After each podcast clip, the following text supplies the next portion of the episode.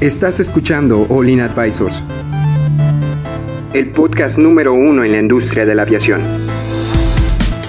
Entérate de los eventos y noticias más importantes del sector aeroespacial, en México y en el mundo. Ponte cómodo y sube el volumen que estamos por comenzar.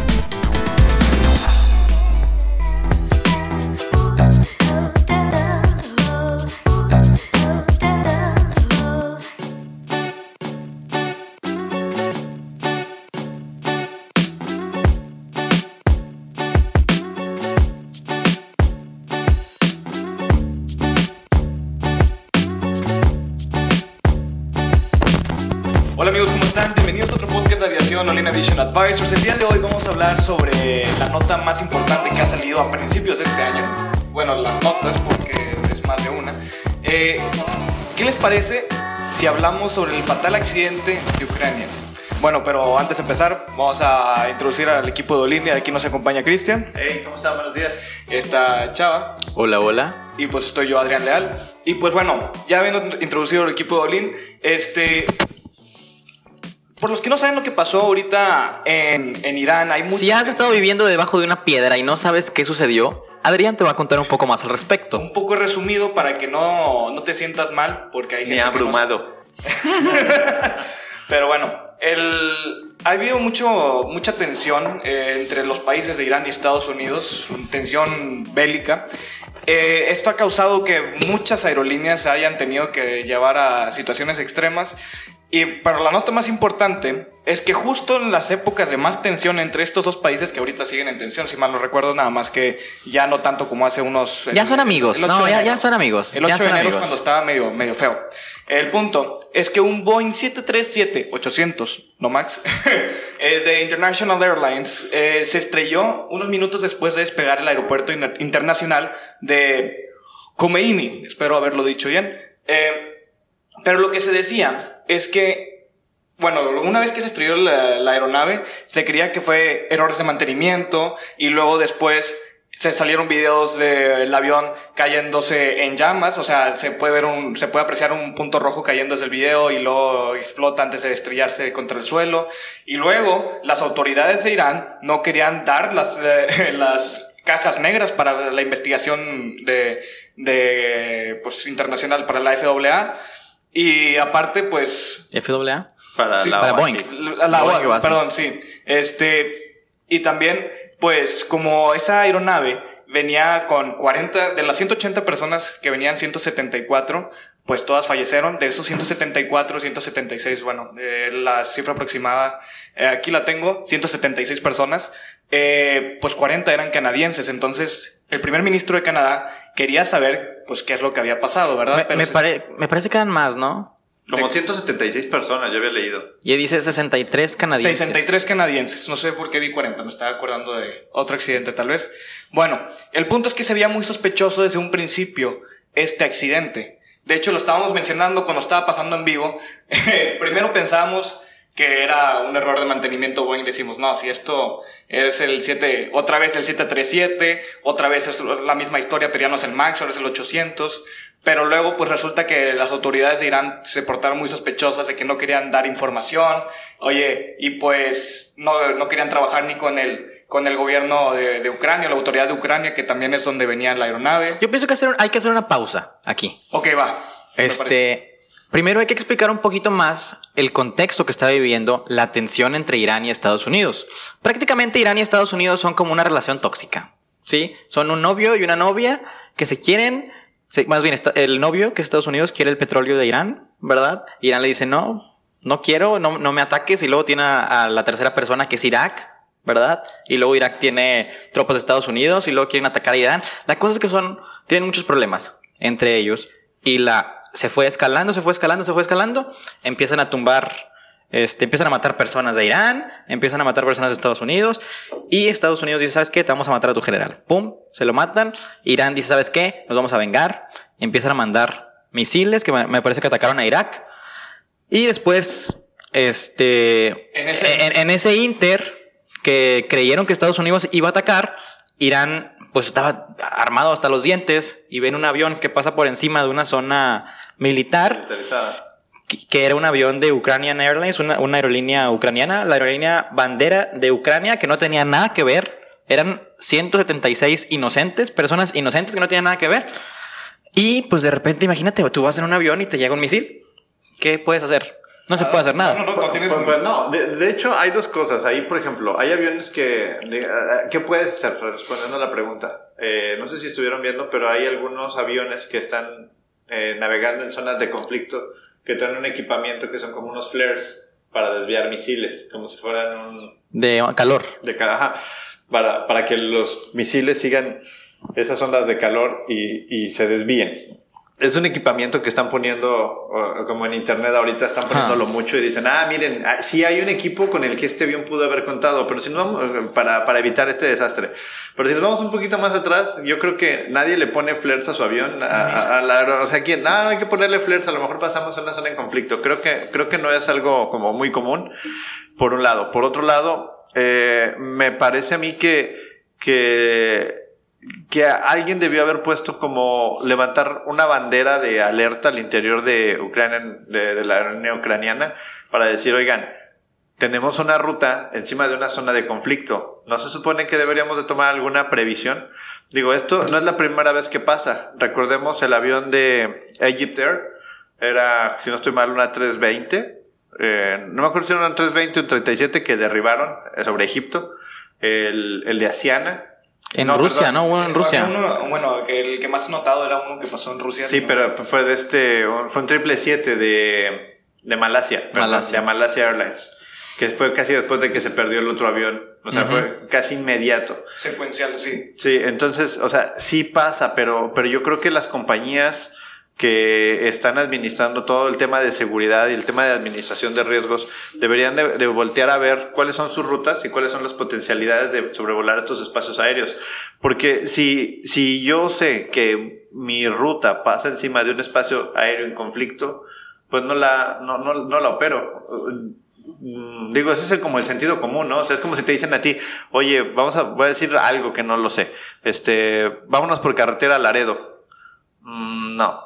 ¿Por qué? ¿Por qué? Porque, pues no, porque existe la potencialidad de que me pase algo.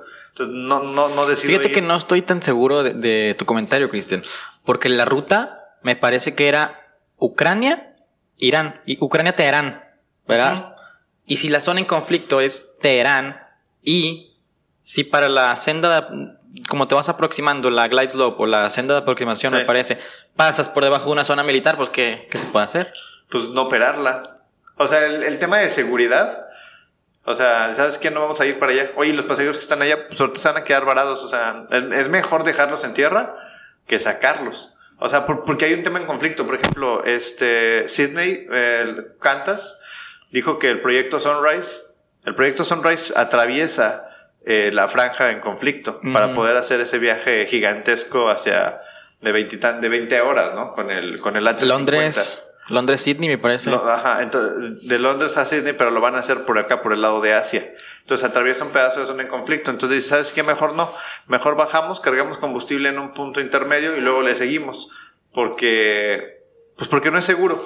De hecho, ahorita que bueno que lo mencionan, hay varias aerolíneas que estuvieron eh, evitando, o sea, de- una vez que sucedió este accidente, la, va- varias aerolíneas como Air France, KLM, Lufthansa, decidieron cancelar sus rutas sobre este, sobre Irak e Irán, que es un área de conflicto, y hay aerolíneas como Emirates que eh, tuvieron que desviar rutas en sí, no, para no pasar sobre esta, sobre esta zona, y la- agregando 40, 50 minutos de vuelo, pero son, son medidas que se están tomando o que se, se tomaron para poder evitar eh, que suceda otro accidente así. Pero cabe recalcar que esto que pasó fue un error humano, no fue intencional, creo que no lo hemos dicho. Esto, este avión que derribaron de Ucrania, Eso es lo que dice Irán. es- eh, bueno, es lo que dice Irán y que lo acaban de, de, de decir, ¿verdad? Este, el, del 11 de enero, 12, por, el- bueno, por una de las fechas.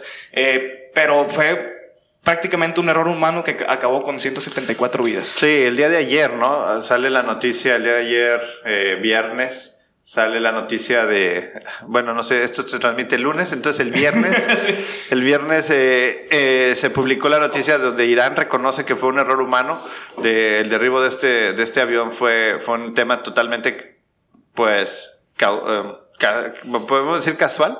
O sea, no, no era algo que, te- que estaba completamente intencionado de que, mira, ahí va un avión de pasajeros, vamos a tirarle. Pues. O sea, no creo que lo hayan hecho adrede, Sí, ¿verdad? no, no creo- Pero bueno, vamos a, a darle un poquito para atrás. Y estabas mencionando algo de, de Canadá. Yo cuando estaba viendo las noticias, para empezar, yo desde el principio supe que era, o sea, yo tenía el presentimiento de que Sí, lo sí, derribaron. era ¿sí? sospechoso porque eran Dije, lo derribaron. eran porque las fechas de tensión, de más tensión. Fue el, el mismo día que, que Irán atacó una base- la base militar de Estados Unidos en Irak. Ese mismo día se cae un avión en Teherán, Irán, que Teherán es la capital de Irán. Dices, hmm, sospechoso, sospechoso, ¿verdad? Entonces, desde ahí ya, ya empieza como que a... Dices, ¿qué? O sea, ¿qué está pasando, verdad? Claro que hay personas, como por ejemplo las personas detrás de los controles, que dicen, no, ¿sabes qué? Es problema de Boeing. Boeing ya es, ya, se va a acabar Boeing porque esto fue, fue, este, falla mecánica. Quiebra inminente. Boeing va a quebrar, ya. Ah, Pero nos vamos. lo dijo menos de 24 horas de que ya supo lo que Sí, le pasó. no, no, no, Sí, sí, en sí, los ya. primeros Fue- 10 minutos. Fue en los primeros lo 10 afirmó. minutos. Sí, sí, sí. Ya está Oye, diciendo no, es falla espérate. mecánica. Va- Y- vamos. pero eso es lo que estaba diciendo Irán. Y al parecer, nuestras personas detrás de los controles le tienen mucha fe a la autoridad de aviación civil iraní, ¿verdad? Porque al parecer son muy buenos los iraníes y en 10 minutos ya tienen una, una investigación, ¿verdad?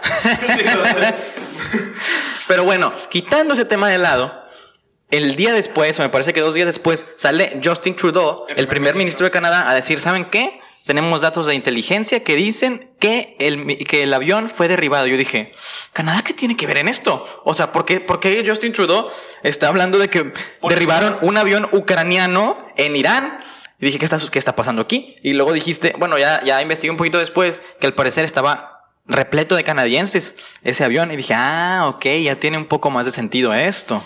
Sí, o sea, ¿por qué no se metió a Estados Unidos o sabes que Inglaterra, Francia, Alemania? ¿Por qué tuvo que ser Canadá específicamente? Pero es porque casi la mitad de la aeronave estaba llena Sí, tenía canadienses. 63 canadienses en el vuelo.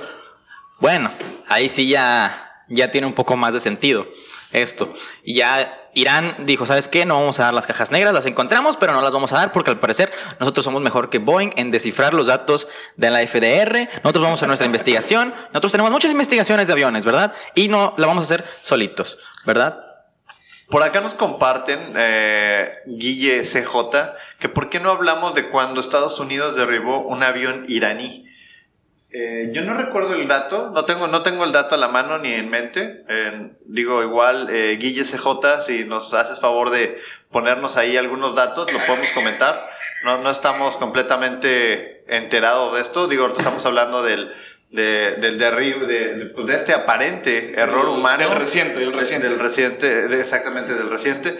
Ahora, eh, pregunta, ¿tú crees que esto aumente las tensiones en términos de, de no sé, de, de, de aviación civil? O sea, que la- las, las empresas que tienen operaciones alrededor empiecen a, a decir, ¿sabes qué? Mejor no volamos a Irán. De hecho, es lo que ya sí, está pasando. Sí, sí, sí. Es, creo que era el tema, el, el siguiente. son- son y dos. si ahorita nos metemos a Flight Radar 24 o algo así se llama la aplicación, se ven los aviones. Está Irán aquí y se ven los aviones así, Rodeándolo. rodeando Irán. Ah, ok. Entonces, entonces alguien ya tomó cartas en el asunto en temas de seguridad. Al menos, mira, la FAA ya le dijo a las aerolíneas de Estados Unidos que, o estadounidenses que no vuelen por ahí, pero así como la FAA les dice qué hacer, también le siguen las aerolíneas como KLM, Lufthansa y todas las aerolíneas que, si KLM, Lufthansa y ese tipo y, y Emirates empiezan a rodear, pues no creo que otra, alguna otra aerolínea diga, no, yo sí voy a cruzar por ahí. Pero regresamos al punto, o sea, las empresas, al interior de las empresas, la gente que se dedica a la gestión de los riesgos,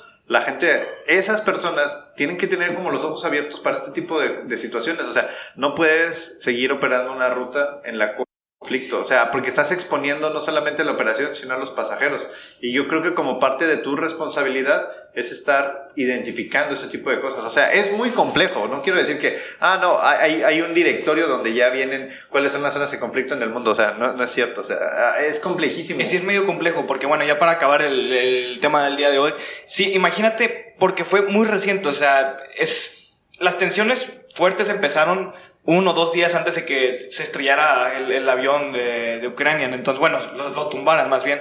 Entonces yo creo que sí, o sea, se me hace una, una ventana muy corta como para decir que alguien de seguridad diga, oye, vamos a desviarte de Irán porque es una zona de conflicto. Entonces yo creo que hasta que pasó el, la- el- el derribo de este avión fue lo... Mira, yo creo que a ojo, a ojo de buen cubero, digo, sin contar los aviones, yo creo que veo unos 25, 30, 40 aviones sobrevolando el espacio de Irán, que Irán no es un país chiquito. Que es No, una- Irán es como un... Irán es como del tamaño de Colombia, más o menos. Pues es como el O- tamaño de Sonora para los que. O de la... Yo creo que un poquito, como un tercio de México, más o menos por ahí. Un Chihuahua, un Chihuahua Sonora, puede ser, ¿verdad? Es algo grande y para tener tan poquitos aviones Con ADS. con ADSB, ¿verdad? Se me hace, se me hace muy poco, ¿verdad? Y veo, las, veo, yo estoy viendo aquí la aplicación de Flight Radar y se ve que están rodeando Irán por, por abajo, mayori- mayoritariamente por abajo y más poquitos por arriba, ¿verdad? Bueno, ya para acabar el tema, yo creo que ya la- lamentablemente se nos acabó el tiempo, lo podemos seguir discutiendo después sin problema, pero por el momento muchas gracias por acompañarnos y volver a empezar el año con el pie derecho. No se les olvide eh, seguirnos en nuestras pues, redes sociales como Olin Aviation Advisors, también este, nuestra página de olinadvisors.com que está, Héctor se pasó, está buenísima y ahí tenemos los blogs. Si quieren saber más de estas notas, Compea nos ayuda a tener los blogs de este, resumidos y, y mejor escritos para que ustedes lo entiendan. Y aparte, si se quieren anunciar aquí en el podcast, nos pueden decir o anunciarse en la- nuestra revista que también tenemos. Tenemos un- demasiados lugares donde te Tenemos un gran interesar set de, de, de- de- de oportunidades para la gente que se quiere anunciar. Ahí si se meten a la página olinadvisors.com, ahí hay un área de contacto, nos contactan y el, adola- el adorable Héctor eh, Los- eh, los va a atender. Los va a estar atendiendo. Si les interesa mi playera, bueno, para los que no, no- no están en vivo, pues Chava tiene una playera de, de Olin con la fórmula de, de levantamiento. Pero se bueno, pueden meter a olinadvisors.com. Tenemos nuestra tienda en línea y nos tenemos envíos a cualquier parte de México. Aún nos falta para toda Latinoamérica, pero estamos trabajando en ello. Bueno, muchas gracias. Espero que les haya gustado el capítulo de hoy y espero verlos el siguiente capítulo. Gracias a Sam también. Nos vemos. Adiós. Bye. Bye.